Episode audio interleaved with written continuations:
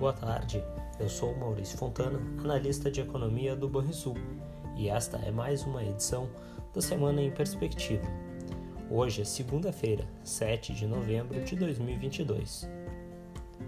No dia 8, acredita-se que poderá ser apresentada uma PEC que autorizaria diversos gastos considerados prioritários pelo governo eleito e que não estarão submetidos à regra do teto de gastos. Entre eles, destacam-se a continuidade do adicional de 200 reais no Auxílio Brasil, o pagamento de 150 reais para famílias com crianças até 6 anos, o reajuste do salário mínimo entre 1,3% e 1,4% acima da inflação e a recomposição de algumas despesas nas áreas de saúde e educação. Também acredita-se existir a possibilidade de o presidente eleito anunciar os primeiros nomes de seu ministério, em especial para a Fazenda, Meio Ambiente e Relações Internacionais. No que se refere aos dados econômicos, no dia 8, a Fundação Getúlio Vargas divulgará o IGPDI de outubro, para o qual projetamos queda de 0,55%, após a queda de 1,22% em setembro.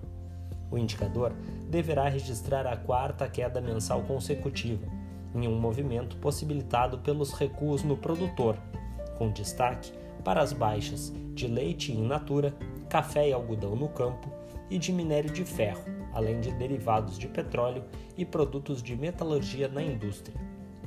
O índice de preços ao consumidor, dentro do IGPDI, por sua vez, deve avançar com aumentos de alimentos e menor retração de combustíveis. No dia 9, o IBGE publicará a pesquisa mensal do comércio de setembro.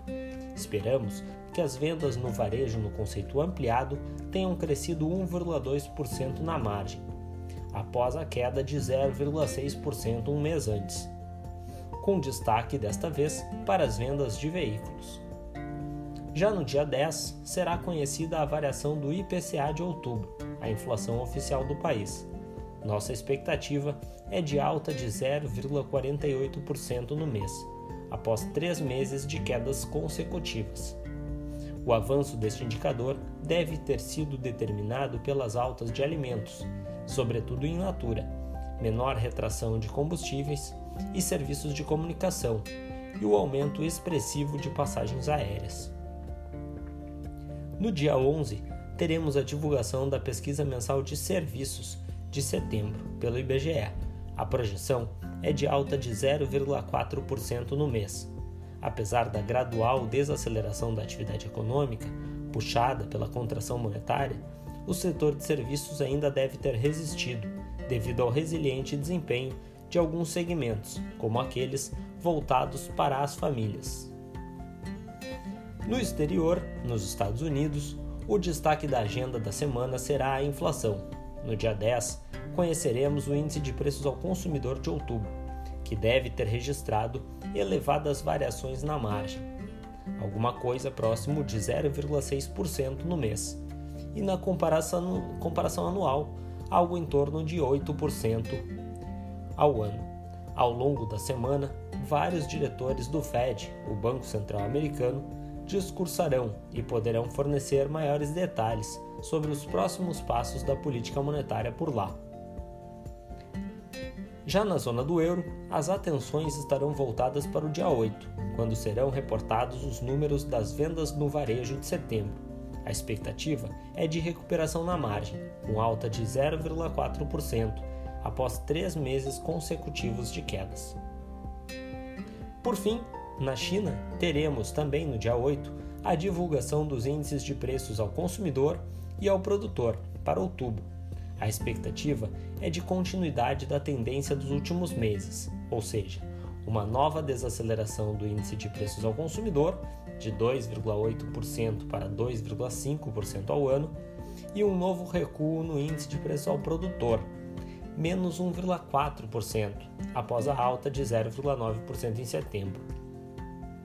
Estes são os principais dados que devem movimentar os mercados ao longo da semana.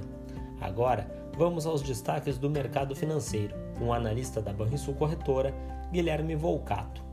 Até mais!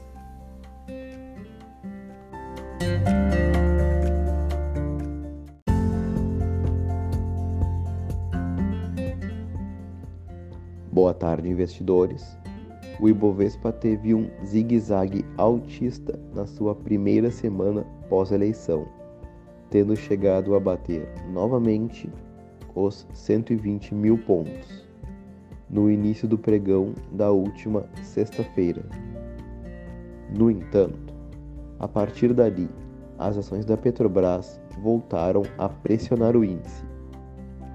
Mesmo que o lucro divulgado no balanço do terceiro trimestre tenha sido acima do previsto, a contestação do novo governo à política de dividendos da empresa fez os preços da estatal recuarem ao menor patamar dos últimos três meses. Como o resto do mercado sangrou bem menos, o Ibovespa negocia neste momento perto dos 116 mil pontos. Um exemplo disso é o índice de small caps, que vinha sendo ofuscado pelas blue chips, mas disparou na semana passada e chegou a operar nos maiores níveis desde abril. No exterior, as bolsas chegaram a levar um susto quando o Fed, Banco Central dos Estados Unidos, aumentou os juros e sinalizou que o ciclo de aperto monetário pode ir além do esperado. Mas, mesmo assim, a trajetória de gradual recuperação das ações foi retomada, entre balanços corporativos decentes e preços já bastante descontados. Mas o grande destaque brasileiro mesmo foi no câmbio, onde tanto o dólar quanto o euro testaram o patamar dos R$ 5,00, menor nível dos últimos 60 dias. Na nossa opinião, o momento é propício para uma realização de lucros por parte de investidores estrangeiros, pois a nossa bolsa em dólar está nos maiores níveis dos últimos cinco meses.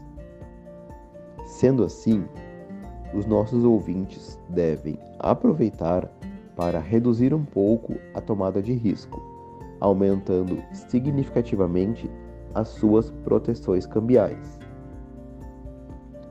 Em relação à composição setorial, acreditamos que as empresas de menor capitalização possam continuar tendo um desempenho melhor no curto prazo. Até porque as ações da Vale se valorizaram numa semana em que o minério de ferro teve forte queda. A carteira recomendada da Banrisul Corretora para novembro foi divulgada e trouxe duas novidades em relação a outubro. Acessem nosso site e confiram. Você ouviu o Semana em Perspectiva com as principais informações financeiras para os próximos sete dias. Até mais!